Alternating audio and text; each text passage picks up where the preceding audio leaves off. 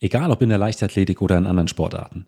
Immer wieder hört man davon, dass Spitzensportlerinnen und Spitzensportler die neuesten Tools nutzen können, die oft so auch noch gar nicht auf dem Markt erhältlich sind. So natürlich auch im Bereich der Recovery Tools. Als ich noch als Kurzsprinter aktiv war, gehörte unsere Trainingsgruppe zum Beispiel zu den ersten, die 2009, 2010 die ursprüngliche Black Roll Faszienrolle testen und nutzen durften. So sah man die Rolle zunächst nur bei wenigen Sportlerinnen und Sportlern, doch nach einiger Zeit, in der diese nur im Leistungssport zu finden war, fand sie einige Jahre später doch eine sehr große Verbreitung und ist wohl heute den allermeisten ein Begriff und auch in sehr vielen Sporttaschen zu finden.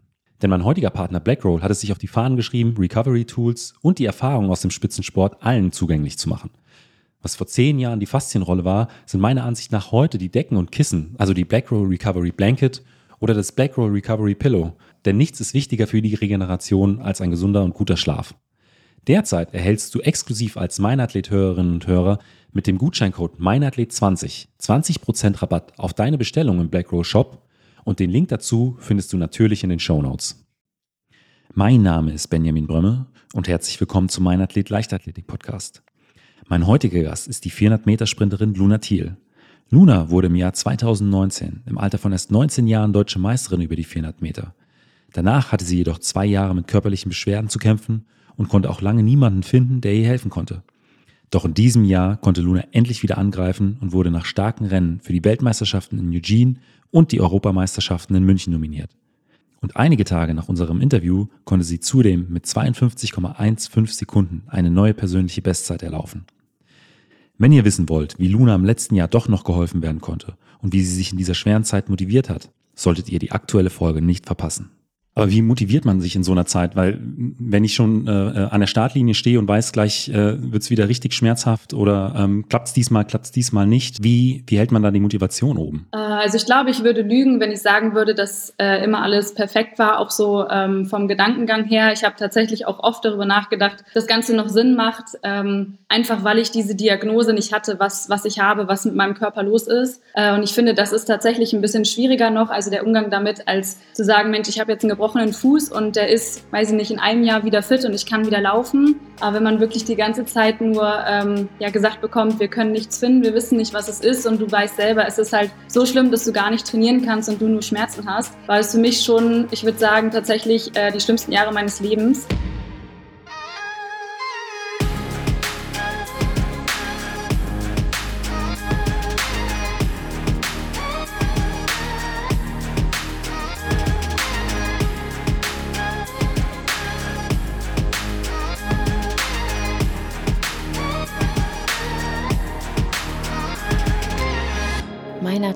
Der Leichtathletik-Podcast aus Frankfurt am Main. Herzlich willkommen, Luna. Ja, Dankeschön. Ja, Luna, wir nehmen ja die Folge, ich glaube, so ein, zwei Wochen nach den Weltmeisterschaften in Eugene auf. Ich glaube, neun oder zehn Stunden Zeitverschiebung sind das ja, die man da überbrücken muss. Äh, deswegen meine erste Frage, bist du schon wieder halbwegs äh, in der mitteleuropäischen Zeitzone angekommen? Ja, doch, also es wird auf jeden Fall von Tag zu Tag besser. Ich hatte äh, doch mehr Probleme, als ich gedacht hätte, weil ich Anfang des Jahres auch schon mal auf Hawaii war und ich da tatsächlich gar keine Probleme hatte, als ich zurückgekommen bin. Ähm, bin aber froh, dass ich jetzt halt hier auch genug Zeit habe zum Schlafen und das alles wieder äh, aufzuholen. Deswegen, also jetzt jetzt gerade ähm, klappt es schon wieder ganz gut. Luna, wir haben ja eben schon äh, mal kurz äh, auch die, den Grund genannt, warum du in, in den USA warst. Das war die Weltmeisterschaft in Eugene. Äh, in, bei der Recherche für die Sendung ist mir äh, allerdings aufgefallen, dass gerade die letzten beiden Jahre für dich äh, schon eine große Herausforderung waren. Du hast mit äh, ja doch größeren gesundheitlichen Problemen zu kämpfen gehabt. es gab erstmal auch keine richtige Diagnose, was denn tatsächlich das Problem war. Deswegen so meine Frage, wie war es denn dann für dich in diesem Jahr, als du dich dann für die WM qualifiziert qualifizieren konntest und auch ja wirklich sehr, sehr knapp an deine persönliche Bestzeit wieder herangelaufen bist. Ähm, ja, war auf jeden Fall für mich jetzt 2022 ähm, das Jahr des Lichtblicks, würde ich sagen. Ähm, genau, ich war zwei Jahre raus durch die Erkrankung und äh, bin einfach nur froh, dass ich wieder, also erstmal auch im Aufbau schon schmerzfrei und beschwerdefrei trainieren konnte und jetzt natürlich auch dann ganz normal Wettkämpfe bestreiten konnte. Ähm, dann natürlich wieder im Olympiastadion zu stehen in Berlin, wo ich 2019 gewonnen habe, ähm, auch aus dem Nichts, war für mich eigentlich eine super super große Motivation, da wieder hinzukommen. Und als ich dann im Vorlauf auch äh, ja relativ nah meine PB gelaufen bin, wusste ich ganz genau, dass ich das auch noch drauf habe und dass ich das noch kann. Und ich glaube, so welche Momente zeigen einem wirklich, dass man für die Ziele kämpfen muss, auch wenn man halt vielleicht nicht ein, zwei Jahre mal komplett raus ist, weil es irgendwie ja körperliche oder halt gesundheitliche Probleme gibt. Ja, du hast damals gesagt, äh, dass du äh, bis die 100, 200, das waren kein Problem, aber äh, wenn es dann auf die längeren Distanzen ging, Richtung 300, 400 Meter, wurde es dann immer sehr, sehr hart für dich. Genau, ja, man geht natürlich dann irgendwie ganz knapp äh, ja, bis ans Ende ran. Und äh, auch das Training vor allem war für mich viel schlimmer als ein 400-Meter-Lauf, einfach weil es ja viel umfangreicher ist und äh, dem Körper viel mehr abverlangt äh, als dann halt ein Lauf, weil da denkt man sich, gut, man steht am Start und man schafft es schon ins Ziel, aber im Training ist es ja nicht nur ein Lauf, den man trainiert, äh, sondern ja viel mehr Umfang. Und deswegen war das tatsächlich meine größte Baustelle, dass ich einfach gar nicht vernünftig trainieren konnte. Und ja, über 100 und 200, das sind so Strecken, das sagen die 400er, die sind sehr angenehm ähm, im Vergleich Vergleich zu 400 und äh, deswegen waren es auch wirklich noch so die Strecken, die ich wirklich ähm, absolvieren konnte ohne Probleme. Aber wie motiviert man sich in so einer Zeit? Weil wenn ich schon äh, an der Startlinie stehe und weiß, gleich äh, wird es wieder richtig schmerzhaft oder ähm, klappt es diesmal, klappt es diesmal nicht, wie, wie hält man da die Motivation oben? Äh, also ich glaube, ich würde lügen, wenn ich sagen würde, dass äh, immer alles perfekt war, auch so ähm, vom Gedankengang her. Ich habe tatsächlich auch oft darüber nachgedacht, das Ganze noch Sinn macht, ähm, einfach weil ich diese Diagnose nicht hatte, was, was ich habe, was mit meinem Körper los ist. Äh, und ich finde, das ist tatsächlich ein bisschen schwieriger noch, also der Umgang damit, als zu sagen, Mensch, ich habe jetzt einen gebrochenen Fuß und der ist, weiß ich nicht, in einem Jahr wieder fit und ich kann wieder laufen. Aber wenn man wirklich die ganze Zeit nur ähm, ja, gesagt bekommt, wir können nichts finden, wir wissen nicht, was es ist und du weißt selber, es ist halt so schlimm, dass du gar nicht trainieren kannst und du nur Schmerzen hast, war es für mich schon, ich würde sagen, tatsächlich äh, die schlimmsten Jahre meines Lebens, weil ich das einfach noch gar nicht so kannte und mit solchen Sachen noch gar nicht in Berührung gekommen bin. Und ähm, also ich würde sagen, man, man muss schon äh, mental ziemlich stark sein. Ich hatte tatsächlich auch eine Zeit lang, als ich wieder angefangen habe zu trainieren, dann ähm, ja eine Psychologin an meiner Seite, eine Sportpsychologin, weil es für mich einfach super schwer war, die Rennen zu machen, wo ich wusste, da hat es, da hat es immer gehapert und das tat immer ziemlich doll weh.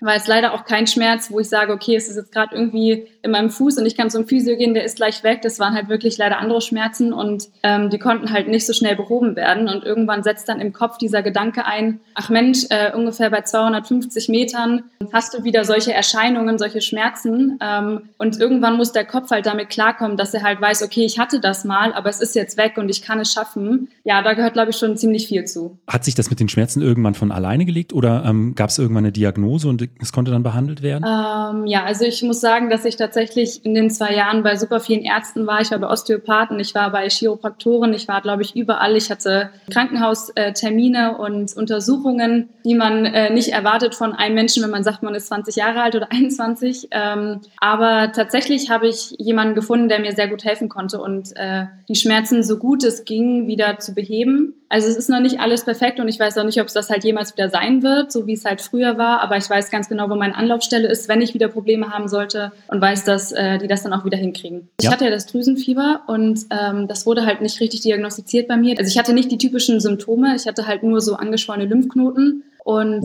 äh, dann ja. kam halt, also ich habe dann zehn Tage Antibiotika genommen und mein kompletter Darm wurde zerstört dadurch. Und äh, dann wurde erst festgestellt, ah ja, es äh, ist ja gar kein äh, bakterieller Infekt, sondern halt wirklich das Drüsenfieber. Und zu dem Zeitpunkt habe ich dann irgendwann nach dem Drüsenfieber wieder angefangen zu trainieren. Und das Ganze hat alle meine Organe auseinandergenommen. Also ich hatte gefühlt nichts mehr, was an meinen Organen funktioniert hat. Aber tatsächlich halt auf der Basis, dass das Schulmediziner gar nicht rausgefunden haben, sondern also ich war unter anderem auch bei einem Heiler ich habe äh, ja alles Mögliche ausprobiert, weil letztendlich war sozusagen das so, dass also ich habe dann noch einen Pilzbefall im Darm gehabt von dem Antibiotika. Das heißt, in meinem Darm war eigentlich alles tot, was tot sein konnte. Und da musste ich halt auch ein Jahr lang, äh, ja, ich habe ein Pilzmittel genommen, dass es halt abgetötet wird, damit ich danach wieder alles neu aufbauen konnte, die ganze Darmflora. Ich habe, äh, glaube ich, ein Jahr Probiotika genommen. Und dann dachte ich so, ja, jetzt geht's wieder los, jetzt ist ja alles super. Und habe dann angefangen zu trainieren und es war einfach immer noch genauso. Und ich hatte Darmspiegelung, ich hatte Magen-Darmspiegelung, ich hatte hatte alles und da stand so, ja, es ist halt alles super. Ähm, und dann habe ich halt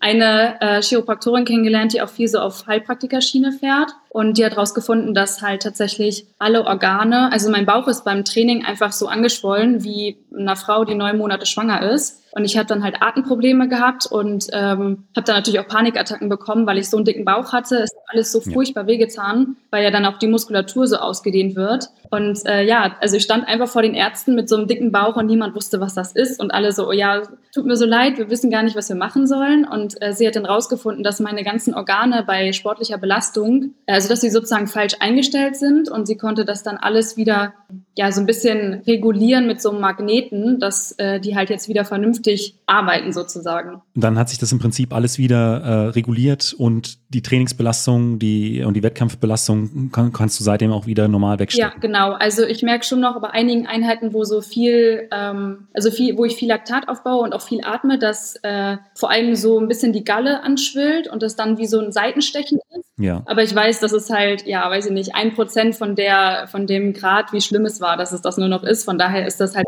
in ja. Ordnung. Und ich bin äh, schon noch, also ich kann jederzeit zu ihr fahren, die ist eine Stunde von uns entfernt und dann weiß ich auch, dass sie das wieder hinkriegt. Aber ich finde es halt, es ist so krass, weil es ist einfach heutzutage gar nicht mehr alles so basierend auf der Schulmedizin und dass die das halt gar nicht rausfinden, weil dementsprechend wäre ich halt eigentlich topfit gewesen. Ich hatte Herz, Ultraschall und alles Mögliche und es war halt alles fit und dann komme ich zu ihr und ich konnte, also wenn sie meine Beine hochgenommen hat und ich sollte Kraft aufwenden, ich konnte gar nichts machen. Also ich war eigentlich komplett kraftlos und sie dachte sich so, ja, okay, und das hing tatsächlich alles mit dem Drüsenfieber zusammen. Also die ist wirklich eine Koryphäe, muss ich sagen. Ähm, ich würde auch sagen tatsächlich, dass sie, also ohne sie würde ich definitiv nicht mehr auf der Bahn stehen. Das ähm, hätte ich irgendwann mental auch nicht mehr ausgehalten, diesen Schmerz. Ähm, und es ist, also ich finde es gut, weil sie ist tatsächlich auch viel beim DLV mit unterwegs. Ähm, da habe ich großes ja. Glück. Aber äh, ja, ich, das ist halt auch immer so meine Message an viele. Also klar, es gibt viele, die haben auch andere Probleme, aber ich sage mir immer so, oh, wenn ich eine Zerrung habe, ich wäre so froh, hätte ich irgendwie eine Zerrung gehabt oder einen gebrochenen Fuß, als sowas, weil wenn man nicht weiß, wo die Anlaufstelle ist, dann kann es sein, dass es halt einfach nie behoben wird. Ja, ja, das ist, äh, man stochert so im Nebel.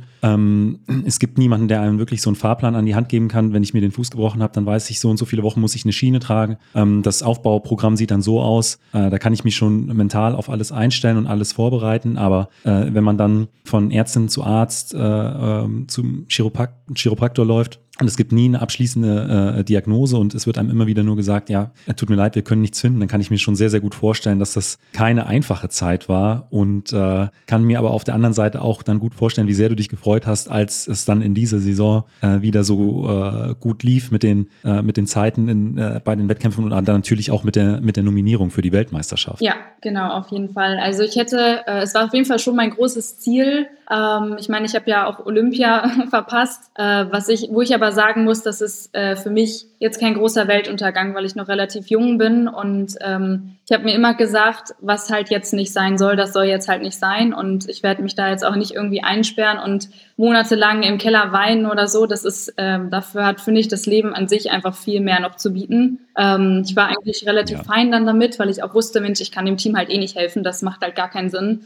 Ähm, ja, aber ich, es hat mich auf jeden Fall gefreut, dass ich dann in Berlin nochmal eine gute Zeit laufen konnte. Ähm, gibt einem auch auf jeden Fall ein bisschen Sicherheit und Mut für die, für die anstehenden ähm, ja, Wettkämpfe oder generell die, die nächsten Ziele, die kommen mit den Höhepunkten. Ähm, von daher, ja, ich glaube, das war auch sehr, sehr wichtig für meinen Kopf, einfach wieder so eine 52 Mitte zu laufen, äh, dass sich das Ganze halt auch lohnt, weil das Training ist natürlich nicht weniger geworden und auch nicht weniger anstrengend. Und wenn man dann sieht, wo ich mit 19 Jahren 2019 war äh, und wo ich jetzt bin, da denkt man sich natürlich schon so, ja, schade, wo man hätte, eigentlich hätte sein können mit solcher, mit so einer Voraussetzung aus 2019. Deswegen, ja, war ich jetzt tatsächlich erstmal froh. Ich äh, musste natürlich in den Jahren unfassbar stark meine ähm, Anforderungen runterschrauben und ähm, ja auch meine Ziele und die Erwartungen, die ich selber an mich hatte, das war, glaube ich, das Schwerste. Nach so einem Jahr, wo man alles erreicht hat, glaube ich. Ähm, aber ich glaube, ich bin jetzt gerade wieder so an dem Punkt, wo ich, äh, wo ich merke, dass das wieder bergauf geht. Aber wie bist du denn eigentlich irgendwann mal zur Leichtathletik gekommen? Ja, das ist eigentlich ganz interessant. Ähm, es ist schon im Kindergartenalter gewesen. Ich glaube, ich war fünf oder sechs. Und da haben die ähm, Erzieherinnen im Kindergarten meinen Eltern gesagt, dass ich beim Fangenspielen schneller bin als andere Kinder und dass äh, ich doch einfach mal zur Leichtathletik in den Schnupperkurs soll. Und äh, so haben es meine Eltern auch gemacht und deswegen bin ich, seitdem ich sechs bin, glaube ich, immer der Leichtathletik treu geblieben. Und äh, der Weg dann zur, zur Viertelmeile, wie ist das dann irgendwann gekommen? Äh, ich, ich muss sagen, das ist nicht ganz freiwillig gewesen. Ähm, ich habe als kleines Mädchen in unserem äh, Sportverein zu Hause, habe ich äh, alle Disziplinen gemacht. Ich glaube, so wie das äh, ganz normal war damals. Und irgendwann habe ich dann 100, 200 gemacht ähm, aber gemerkt, dass ich einfach international da gar nicht so die, die Chancen habe und vielleicht auch gar nicht die Voraussetzungen, bis ich dann mal angesprochen wurde, weil ich ja doch ja relativ normal groß bin äh, mit 1,76, dass ich relativ lange Beine habe und doch mal die 400 Meter ausprobieren sollte. Und ich glaube, jeder Athlet, der das gesagt bekommt, der 100 und 200 Meter läuft, denkt sich so, gibt Schöneres, was ich machen könnte. Ähm, aber ich habe es dann tatsächlich aus dem 200 Meter Training raus versucht. Das müsste ungefähr 2017 gewesen sein, mein erster Lauf. Und äh, dann habe ich zum Jahr 2018 hin das erste Mal für 400 auch tatsächlich trainiert im Aufbau. Deine Körpergröße, aber auch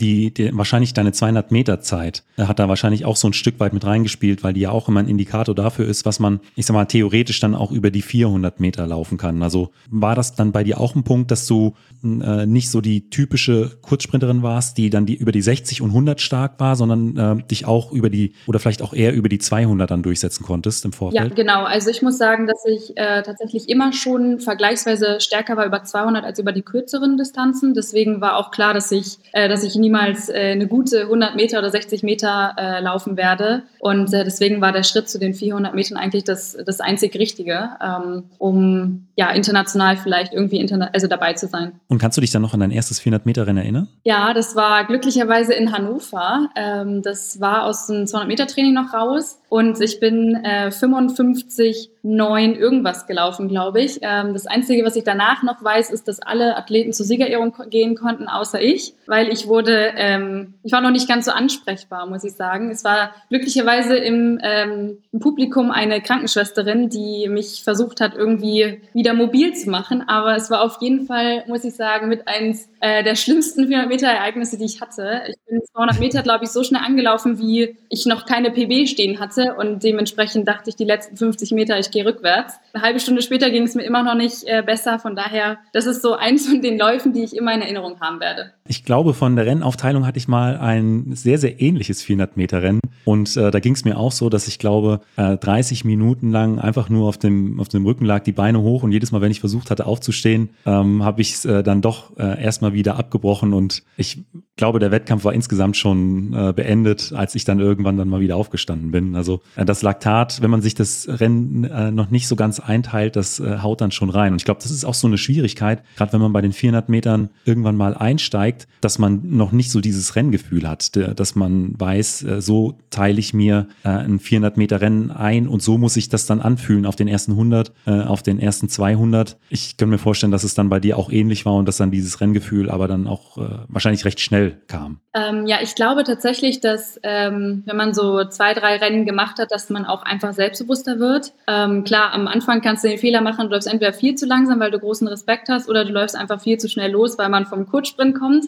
Und dann kriegt man es halt natürlich hinten zu spüren. Aber ich glaube tatsächlich, dass das super schnell kommt. Ähm, das kommt natürlich auch mit dem Training, dass man selber weiß, wie man sich, ähm, sich und die eigene Leistung einschätzen kann. Aber wenn man wirklich da ähm, ja, ins kalte Wasser geworfen wird und man steht an der Startlinie und hat noch keine Erfahrung, dann kann man, glaube ich, äh, nur alles falsch machen. Aber ich glaube, dass das auch ganz wichtig ist, weil man aus diesen Fehlern halt total gut und schnell lernen kann. Ja. Aber hast du heute eine bestimmte Renneinteilung für die 400 Meter? Dass du sagst, die ersten 20 Meter äh, mache ich wirklich Druck, dann versuche ich es locker zu laufen? Oder ähm, ist es immer ein unterschiedlicher Weg, den unterschiedlichen Weg, den du da gehst? Ähm, tatsächlich versuche ich im, im Laufe der Saison unterschiedliche 400 Meter Rennen zu machen. Also, dass ich wirklich versuche, vielleicht am Anfang mal vorne schnell anzugehen und zu gucken, wie komme ich hinten raus. Dann aber auch in dem nächsten Rennen ein bisschen taktischer dran zu gehen und sag, zu sagen, ich ähm, laufe vielleicht die ersten 200 Meter ähm, ein bisschen ruhiger und gucke, wie ich dann hinten rauskomme, also wie viel Kraft ich hinten noch habe. Aber letztendlich ist, glaube ich, ähm, immer genug Konkurrenz am Start, sodass man vielleicht eigentlich versuchen sollte, mitzulaufen oder sein eigenes Rennen zu machen, aber gar nicht so viel darüber nachzudenken. Ich glaube, das ist immer ein sehr, sehr großes Problem, wenn man, wenn man während des Laufs so unfassbar viel nachdenkt. Dann merkt man am Ende, oh shit, hätte ich mal nicht so viel nachgedacht, wäre das vielleicht irgendwie besser gelaufen.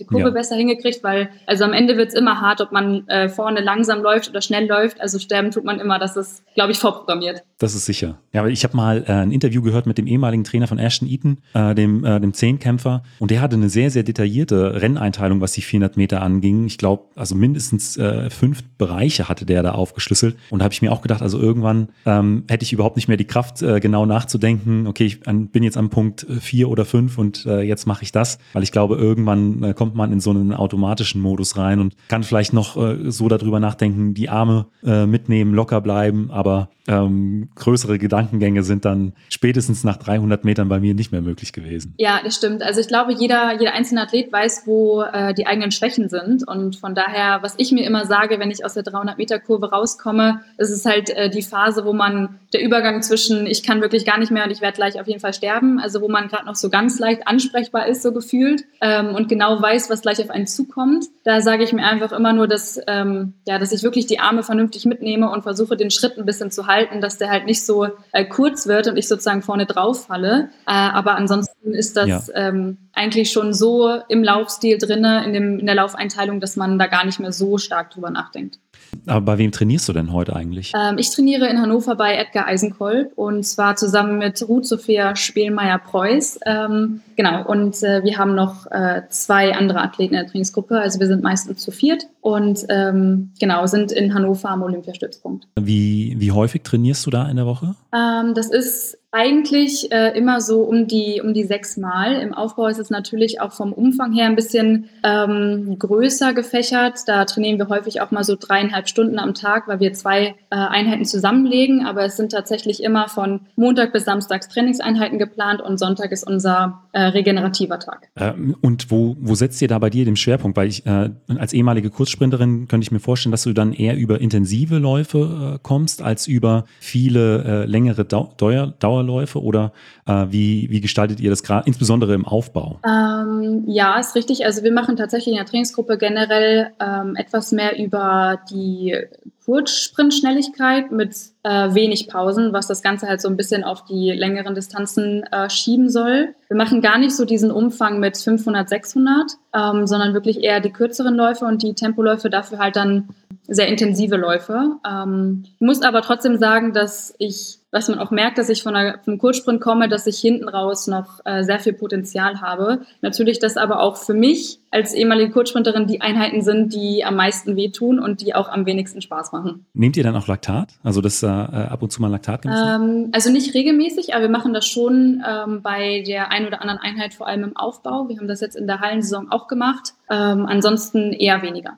Aber wie sehen dann äh, so diese intensiven Läufe aus mit der kurzen Pause? Sind das dann, ähm, gerade im Aufbau weiß ich nicht, äh, dreimal, viermal 200 mit äh, 30 Sekunden Pause oder 45 Sekunden Pause? Oder ähm, geht ihr da eher in andere Richtungen? Ähm, also wir haben, also eine ganz typische Tempolaufeinheit von uns ist, dass wir ähm, 60er machen und die eigentlich all in sind und wir haben 30 Sekunden Pause. Also es ist mit einer Lichtschranke und dann laufen wir hin und zurück die ganze Zeit. Also eigentlich ist es, wir kommen ins Ziel, laufen aus, gehen zurück und müssen eigentlich wieder loslaufen. Ja. Und da machen wir eine Serie von, dann kriegen wir ein bisschen länger Pause, dann gibt es einen Langlauf und dann haben wir wieder Pause und dann machen wir diese kurze Serie mit den ähm, sehr kurzen Pausen nochmal. Ähm, das ist wirklich schon so eine von den Einheiten, die sind sehr typisch für uns. Ähm, muss ich auch sagen, die äh, sind sehr laktatintensiv. Ja, weil gerade bei 30 Sekunden Pause, da äh, steigt der Puls ja auch noch. Also das hat ja dann äh, nichts mit einer wirklichen Pause zu tun, sondern ähm, da geht man dann auch in jeden Lauf mit noch mehr Laktat rein. Also da, wie viel macht ihr da in jeder Serie von den 60ern? Ähm, sechs meistens. Sechs, dann einen langen Lauf und dann das Ganze nochmal. Genau, ja. An das Schlimme Okay, ist ja, das, äh, auch das Loslaufen, weil irgendwann Laktat, äh, das Laktat so hoch ist, dass es einfach nur weh tut und man sich wünscht, man könnte irgendwie einen 300er laufen, anstatt dass man hier jetzt sechsmal loslaufen muss.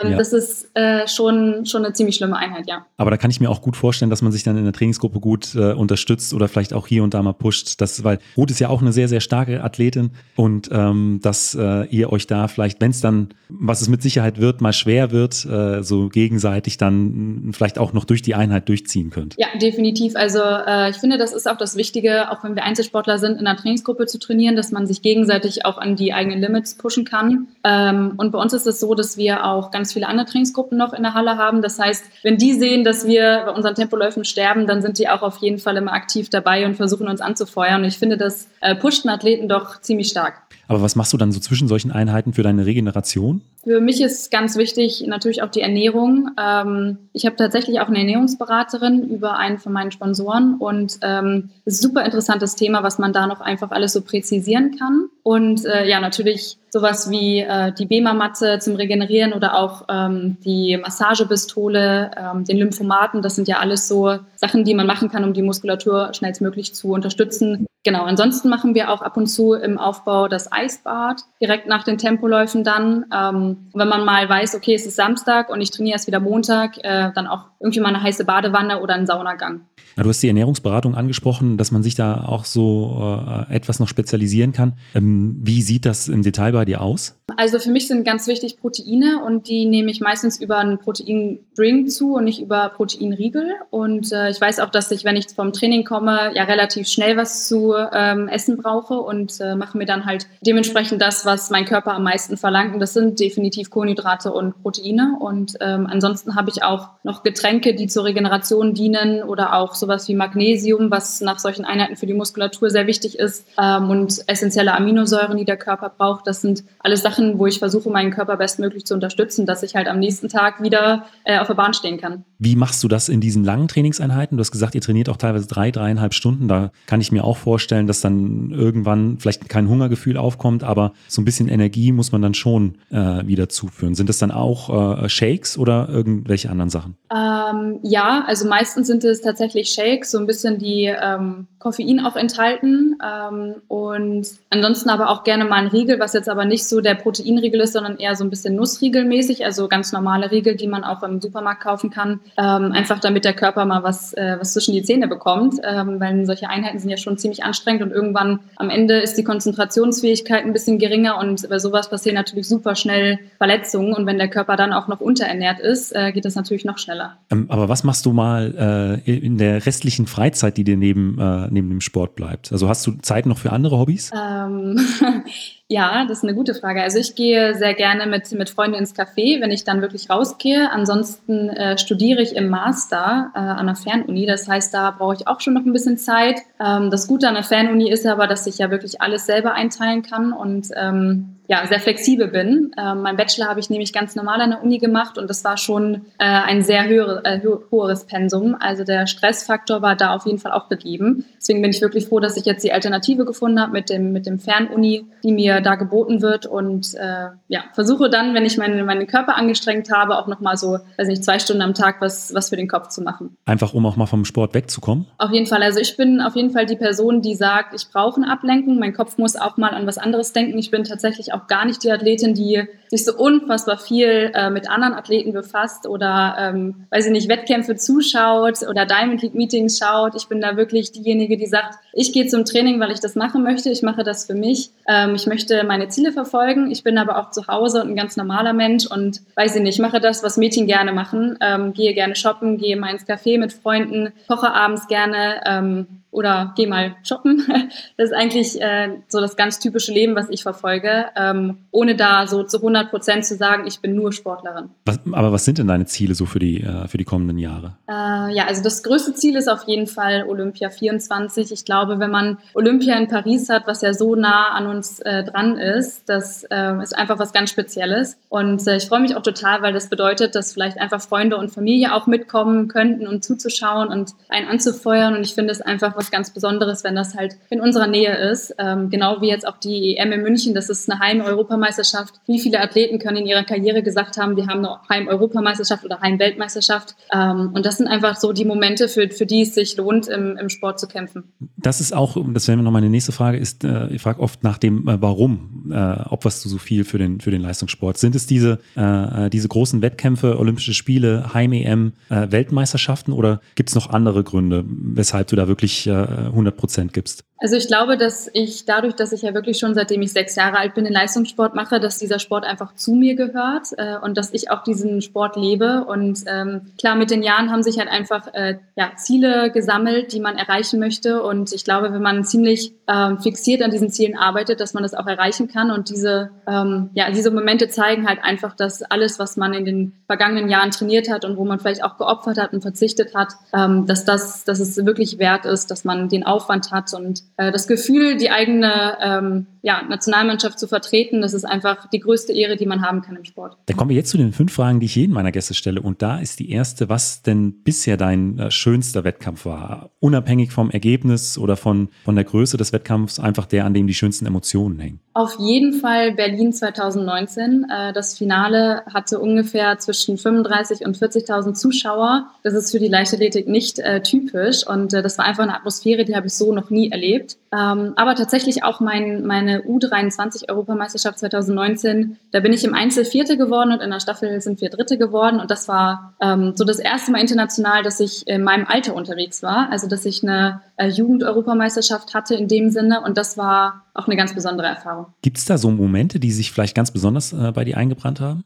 Ja, also in Berlin 2019 war es so, wie du es eigentlich geschildert hattest, dass äh, du nach 200 Metern bei deinem 400-Meter-Lauf kaputt warst. Und ich hatte tatsächlich dasselbe Gefühl äh, in der Kurve, dass ich echt nicht mehr konnte, aber die Menschenmasse war einfach so laut, dass ich auf den letzten 100 Metern einfach irgendwelche Kräfte entwickelt habe, die ich selber nicht von mir kannte, dass es mir so einfach fiel, da so eine schnelle Zeit hinten drauf zu laufen und dann am Ende eine 52,3 stehen zu haben. Das war, also es war irgendwie für mich so emotional und ich kann, konnte das, glaube ich, irgendwie drei Monate später immer noch nicht fassen, dass das passiert ist, weil ich wirklich vom Gefühl her gesagt hätte, ich konnte nach 200 Metern nicht mehr. Und das war tatsächlich ja. der U23 EM genauso. Ähm, unsere Staffel lag auf, ähm, also wir hatten sehr, sehr gute Chancen, Gold zu gewinnen und äh, dann waren die anderen Staffeln tatsächlich doch so stark und ich bin an ähm, vierter Stelle gelaufen und wir lagen auf Bronzekurs und ich wusste, okay, das ist jetzt super wichtig, ich wusste aber auch, dass ich ja durch meinen Einzelstart schon einige Rennen in den Beinen hatte. Aber das war wirklich so ein Moment, wo ich gesagt habe, nee, das ist hier so ein Staffelding und ich laufe nicht nur für mich, sondern für, klar, für die anderen Mitglieder in der Staffel, aber auch ja für Deutschland. Und da hat sich, glaube ich, ähm, so ein Gefühl breit gemacht, dass ich äh, ja wirklich jetzt nochmal alles gebe und ich hätte nicht gedacht, dass ich in dem Lauf nochmal so viel geben konnte und das am, am Ende tatsächlich für meine äh, erste internationale Medaille gereicht hat. Da kann ich mir schon vorstellen, auch gerade bei der Schilderung mit den, mit den 30, 40.000 in Berlin, dass man da wirklich vom Publikum dann auch nochmal irgendwie äh, getragen wird. Ja, auf jeden Fall. Also ich finde es tatsächlich bei internationalen Meisterschaften auch schön, wenn dann die, ähm, ja, die Nationalmannschaft dabei ist und man auch wirklich, also auch wenn man natürlich irgendwann nicht mehr so viel mit, mitbekommt bei 400 Meter, dass man dann sieht, ah ja Mensch, da stehen ja gelbe oder rote Mannequin an der Seite, das müssen, müssen unsere Athleten sein und dass man dann nochmal gepusht wird, weil man weiß, dass man ein ganz großes Team ist und dass man das halt nicht nur für sich selber macht, sondern für die Staffel und auch für die ganze Nationalmannschaft. Und das gibt einem nochmal so diesen besonderen Kick. Auf der anderen Seite, was war denn vielleicht ein besonders schwieriger Wettkampf äh, von den Bedingungen oder auch einer, an dem du ein Stück weit äh, zu knabbern hattest? Da würde ich jetzt sagen, dass es die Deutsche Meisterschaft 2021 in Braunschweig war. Das war so die erste Saison wieder, ähm, ja, die ich an den Start gegangen bin. Und das war auch die Phase, wo mir gesagt wurde, Mensch, du bist fit. Ich aber wusste, ich bin nicht fit. Mir geht es nicht gut, wenn ich trainiere. Ähm, oh ja, und dann da natürlich ähm, zu laufen bei der deutschen Meisterschaft gegen diese unfassbar starke Konkurrenz, die sich jetzt in Deutschland in den Jahren breit gemacht hat, war für mich schon super schwer. Ähm, ich habe es tatsächlich auch nicht ins Finale geschafft und äh, da hatte ich tatsächlich super lange dran zu knabbern. Also das war für mich so eine, ein Wettkampf, wo ich gesagt habe, Mensch, das äh, würde ich lieber gerne vergessen. Ähm, dann noch mal, kommen wir noch mal ganz kurz zurück ins Training. Ähm, was sind denn so Inhalte, auf die du dich äh, ganz besonders freust? In dem Moment, wo ich das jetzt sage, ähm, würde ich sagen, dass es Tempoläufe sind. Ich mache tatsächlich Tempoläufe sehr, sehr gerne. Äh, einfach auch aus dem Grund, dass ich zum Beispiel so Einheiten wie, wie Krafteinheiten oder diese längeren Läufe nicht ganz so gerne mache. Deswegen freue ich mich immer, wenn wir Tempoläufe auf dem Plan stehen haben. Das sage ich natürlich nicht mehr, wenn ich gerade im Ziel liege und die Tempoläufe gemacht habe, weil dann wünscht man sich, man könnte irgendwie was anderes machen, gerade Starts oder so. Aber ähm, tatsächlich würde ich sagen, dass Tempoläufe schon, schon eine meiner Lieblingseinheiten sind. Krafttraining dann wahrscheinlich auf der anderen Seite etwas, was du eher aus dem äh, Trainingsplan streichen würdest. Ja, total, auf jeden Fall.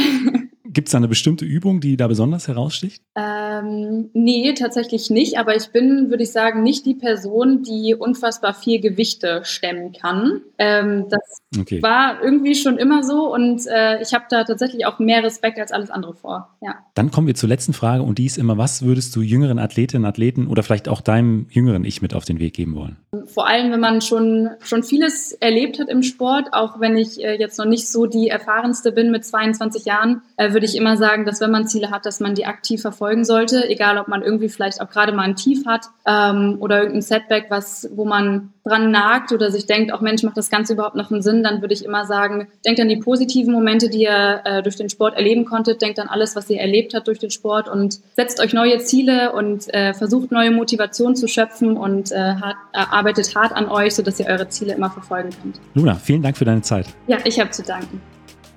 Falls dir die Folge gefallen hat, gib mir doch einfach eine Bewertung bei Spotify oder Apple Podcast. Außerdem freue ich mich sehr über dein Feedback per E-Mail oder auch auf Instagram. Vielen Dank und bis zum nächsten Mal.